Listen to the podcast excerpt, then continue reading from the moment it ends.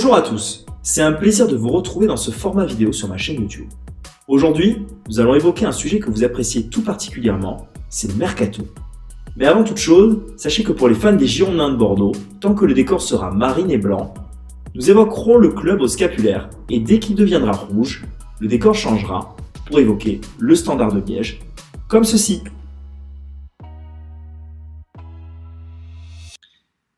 Un bon indicateur pour vous rendre directement au bon endroit. N'oubliez pas aussi de télécharger notre application gratuite sur l'Apple Store pour ne rien manquer de notre actualité. Afin d'avancer méthodiquement, nous allons poser pour chaque club un diagnostic avant d'avancer les solutions qui sont proposées. Les Girondins n'ont pas de trésorerie pour le marché des transferts, d'autant plus que King Street vient de racheter les parts cédées par Joe Dagrosser. Pour acheter, il faudra donc vendre, et notamment des éléments bankable qui ont une valeur sur le marché des transferts. Mais aussi, il s'agira de dégraisser les gros salaires, comme Jonathan Cafou. Une urgence et du travail en masse pour la cellule d'Eduardo Macia, en collaboration avec Ulrich Ramey. D'autant plus qu'un numéro 9 est un latéral gauche de 3-5-2 sont largement espérés par Paulo Souza et son staff. La solution qui revient le plus, c'est Olivier Giroud. L'attaquant de Chelsea cherche une solution viable où il pourra gagner en temps de jeu dans un club qui joue le haut tableau en vue de l'Euro 2020. Didier Deschamps lui en fait largement comprendre au travers d'interviews qu'il fallait qu'il trouve du temps de jeu rapidement pour être du voyage avec les Bleus cet été. Problème, si Chelsea serait d'accord pour libérer son joueur aux alentours de 5-8 millions d'euros, son salaire avoisinant les 400 000 euros net par mois serait un frein de taille pour les Marines et Blancs. Une piste difficile à mener bien, d'autant plus que Lyon a besoin de renforts dans ce secteur de jeu et que Dembélé est lorgné en Angleterre. Kalinic est l'un des attaquants dont le nom revient avec insistance. Même si Paulo Souza l'apprécie beaucoup, il est déjà prêté par l'Atlético de Madrid à l'AS Roma et ne devrait pas être une piste sérieuse actuellement en Gironde. Son salaire est aussi hors de portée du club. Mounas Dabour est aussi évoqué massivement comme une solution. Si des contacts existent bel et bien, une fois encore, le joueur suivi par la Bundesliga et la Serie A n'est pas dans les corps des Girondins de Bordeaux, en plus de pas réellement correspondre au profil de point d'appui physique souhaité par la direction sportive. Alexander Priovic est toujours en contact avec des clubs européens, dont Bordeaux. En effet, son aventure avec Alitia ne se passe pas comme prévu. Au port de la relégation, l'adaptation sportive d'Alexander et son caractère volcanique ont du mal à s'imprégner dans son nouveau pays. Si son contrat est longue durée, nul doute qu'il est ouvert pour un nouveau départ, mais là encore, son salaire est conséquent, mais plus abordable. Eldor Shumorodov, qui évolue à Rostov sous les ordres de Valérie Karpin, ancien de la Real Sociedad, a été proposé au Girondins de Bordeaux. Le Kazakh, qui flambe en Russie avec son équipe nationale, presque un but tous les deux matchs, serait une solution de qualité pour le club marine et blanc, aussi sur du long terme. Nul doute que Paulo Souza saura peaufiner ce diamant. Problème, si son salaire est accessible, les Russes en demandent 6 millions d'euros. Les clubs de championship seraient aussi en contact. Nourio Fortuna, le latéral gauche de Charleroi, l'ancien club d'Ozimène, serait toujours en contact avec Paulo Souza et Eduardo Massia. Son agent, qui nous avait accordé une interview exclusive, avait révélé l'intérêt du club pour le joueur. Ses centres et remontées de balles incessantes pourraient largement combler les attaques du technicien portugais qui attend plus de ses latéraux. Son indemnité Entre 2 et 3 millions d'euros.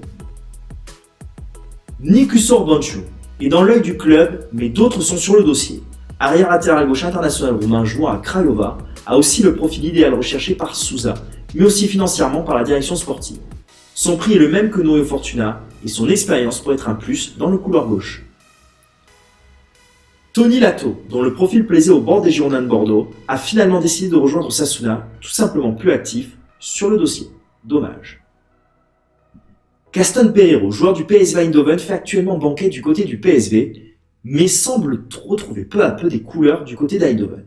Cependant, le joueur uruguayen cherche une place de titulaire, et si son dossier a été proposé par un mandataire, la Liga semble être une piste crédible aussi pour lui. Une interview est à suivre sur le site.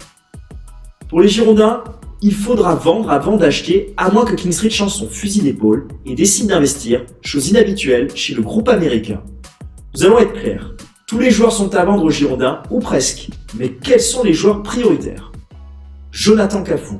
Vous suivez ses aventures sur internet, le Brésilien n'est plus en odeur de sainteté au haillon. Son salaire net est pratiquement de 100 000 euros net par mois, ce qui explique le peu d'engagement à son propos. Des clubs du golf tiendraient la corde, mais les contacts sont tièdes du fait des faibles réseaux du club dans cette partie du monde. François Camano est aussi sur la liste des transferts et l'une des rares opportunités financières du club. Si ces desiderata n'ont pas été oubliés du côté de l'Italie, le Championship regarderait d'un bon œil ses performances et surtout sa polyvalence. Leeds United Forest Brentford se renseignerait sur le joueur pour jouer la montée déjà préparer la prochaine saison. Aurélien Chouameni, la révélation bordelaise de la saison au milieu de terrain, ne laisse pas indifférent les clubs de Bundesliga avides de jeunes talents français. Impossible n'existe pas, et si une offre conséquente provient d'outre-Rhin, elle sera étudiée à cause de la trésorerie inexistante du club. C'est tout pour les Girondins de Bordeaux. Désormais, je vais évoquer l'actualité du Standard de Liège. Bonjour à tous les supporters des Rouges. Après cette défaite face au Buffalo, force est de constater que le message de Michel Prodhomme semble être grippé et les défaillances de l'équipe de plus en plus visibles. Le club du président Venanzi n'est pas dans une forme financière olympique avec des pertes de plus en plus grandissantes par rapport aux exercices précédents. Très peu de possibilités de voir des mouvements, d'autant plus que le mercato estival a été très volumineux. Si le président Venanzi avait réussi de bons coups en vendant ses meilleurs éléments la saison passée, il va falloir trouver de l'argent frais encore cette année. Le président des Rouges chercherait de nouveaux investisseurs pour venir augmenter la puissance du club et enfin rivaliser concrètement avec le FC Bruges Genk bénéficiant aussi des recettes de la Ligue des Champions. Le héros Sébastien Pondoli vient de signer son départ du club après 156 matchs en tant que standardman. On aurait aimé voir le joueur recevoir un projet de reconversion dans le club, mais peut-être plus tard.